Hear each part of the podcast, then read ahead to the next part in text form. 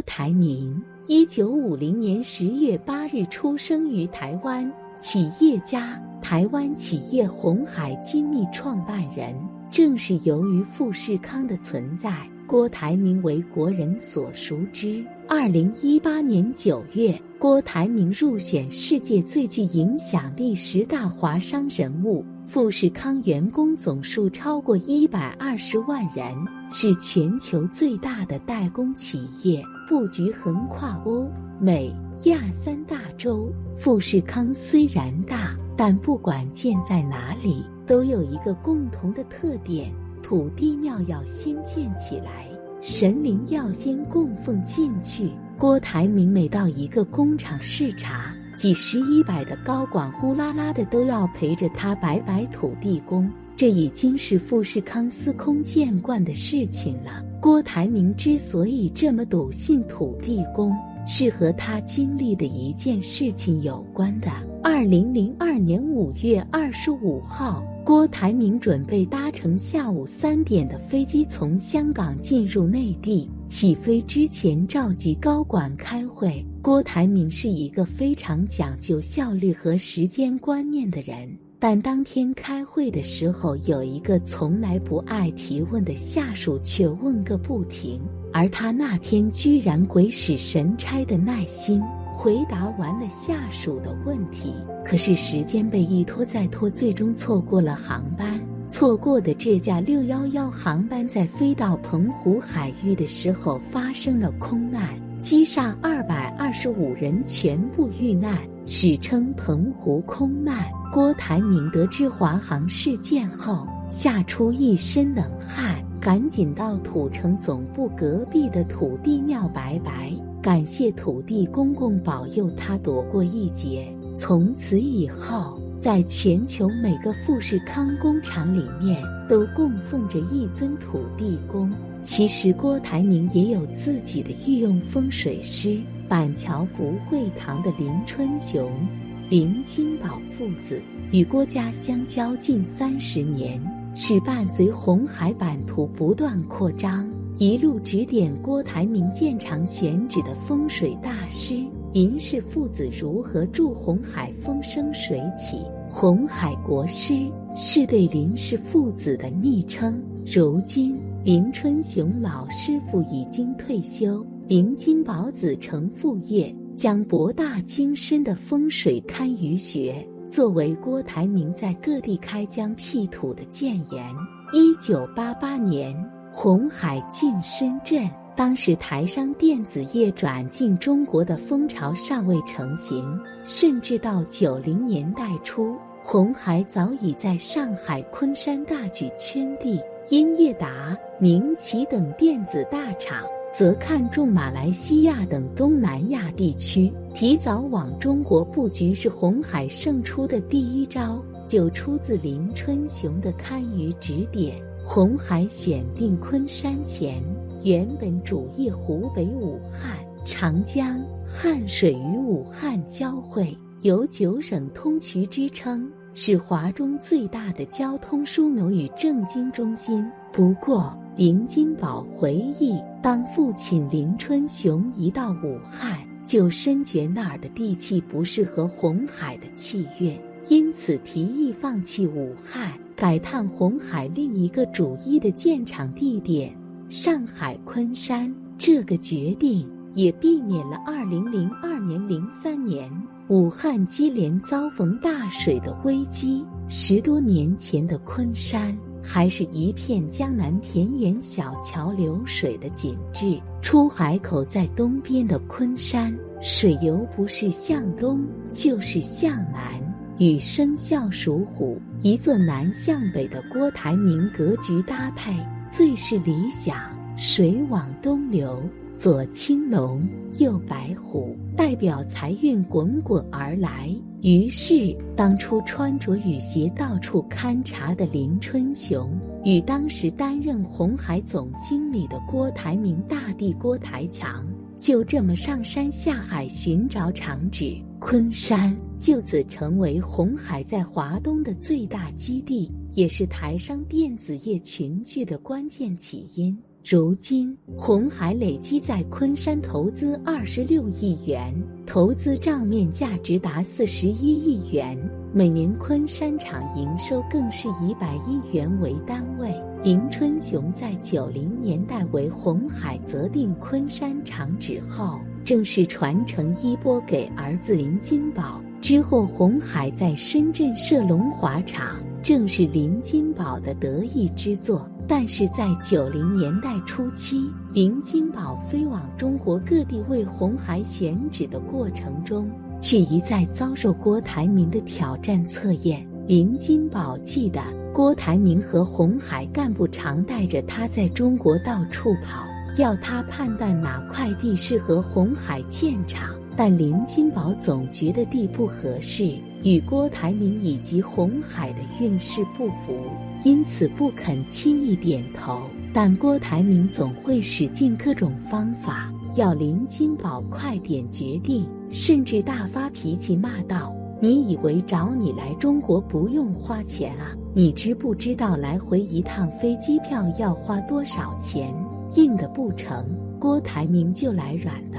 这快递可以了，你点头了，我马上包一个大红包。软硬兼施，加上威胁利诱。”就是林金宝初期面对郭台铭的处境，这中间将近二年的时间，林金宝在中国各处转了十多个地方，但林金宝依据风水地理的专业，始终找不到一块适合郭台铭与红海的风水宝地。最后，无奈的林金宝与父亲林春雄讨论后，才发现查看地点的山川地貌。原来都是父亲先前看过却摇头否决的地点，林金宝才恍然大悟，原来过去两年都只是郭台铭对他的测试。接棒的林金宝这才深刻体会郭台铭淬炼人才的红海心法，最后也终于以他的专业取得郭台铭信任，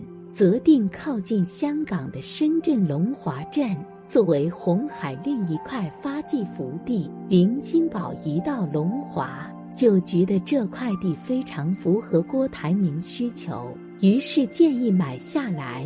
林金宝说：“一开始红海只买了小小的两千平，让 PCE 进驻，后来愈来愈赚钱，就从这两千平一路扩充。”成为如今遍及数千亩的龙华园区，更是红海在中国的最大制造基地。龙华厂就是林金宝协助郭台铭起飞的风水福地，在那里，林金宝深刻感受到郭台铭领导的魅力与威严。进入新世纪，郭台铭已经到了退休的年纪，可是他的家庭事业还是没有达到理想中的稳定状态。艳照门事件造成的心理隔阂刚刚过去。郭台铭的发妻林淑如就被查出患有乳腺癌，于是郭台铭开始全面放权，不再像以前一样冲到一线进行商务谈判，自己只负责公司的运营管理。随后公布了六年接班人计划，自己则腾出时间，带着发妻到全球各地拜神求佛、寻医求药。郭台铭自觉是当初到大陆建厂时摆下的猛虎扑飞鸟局和虎口西财局招来的祸因。当年为求事业一帆风顺，郭台铭专门找来风水先生林春雄、林金宝父子，在业务发展争分夺秒的时刻，反复看了一年的风水，位、心肠选址摆局。希望能吸引并守住财气。郭台铭庚寅年出生，属虎，所以做了这样的风水局。但据说这么霸气的风水局，不是所有人都能受得了。能吸财守财的猛虎也会吃人。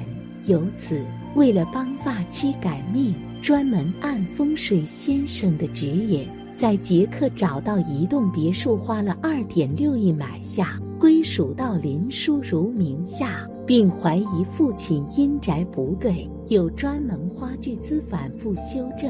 二零零四年，郭台铭花大手笔为大儿子郭守正举办豪华婚宴，以期望能为林叔叔冲喜。但这边还未消停，年轻有为、深得郭台铭喜欢、延揽了大部分业务、有望接班的三弟郭台成。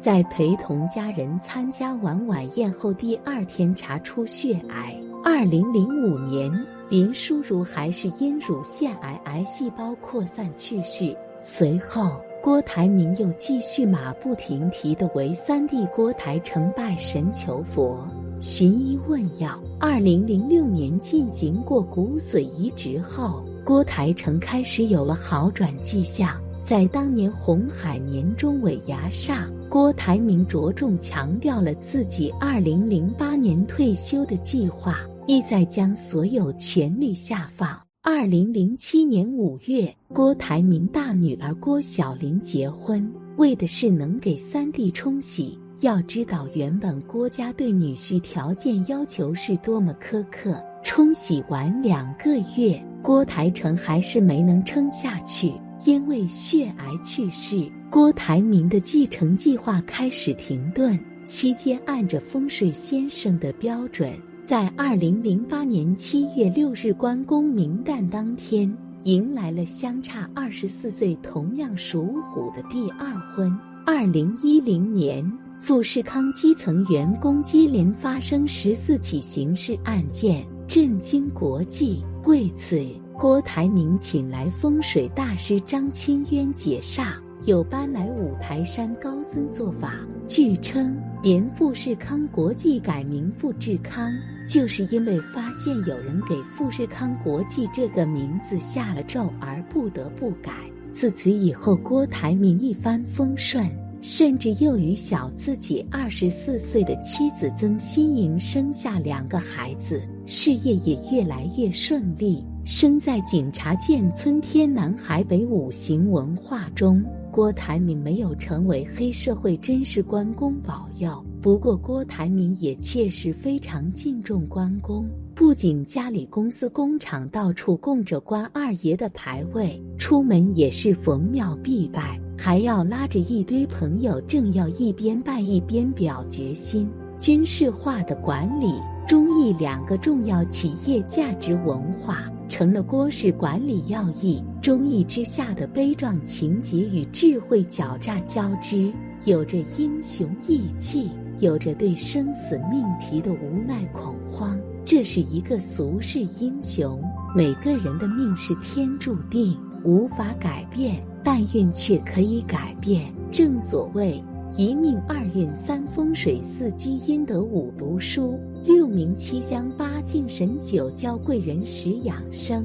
日常中通过调理风水、做法事、积功德等方式提升自己的运势，而敬拜神明是调理运势的直接办法。但不论是拜关公还是拜其他神明，一定要讲究恭恭敬敬、诚心诚意。默念你祭拜的神灵的名号，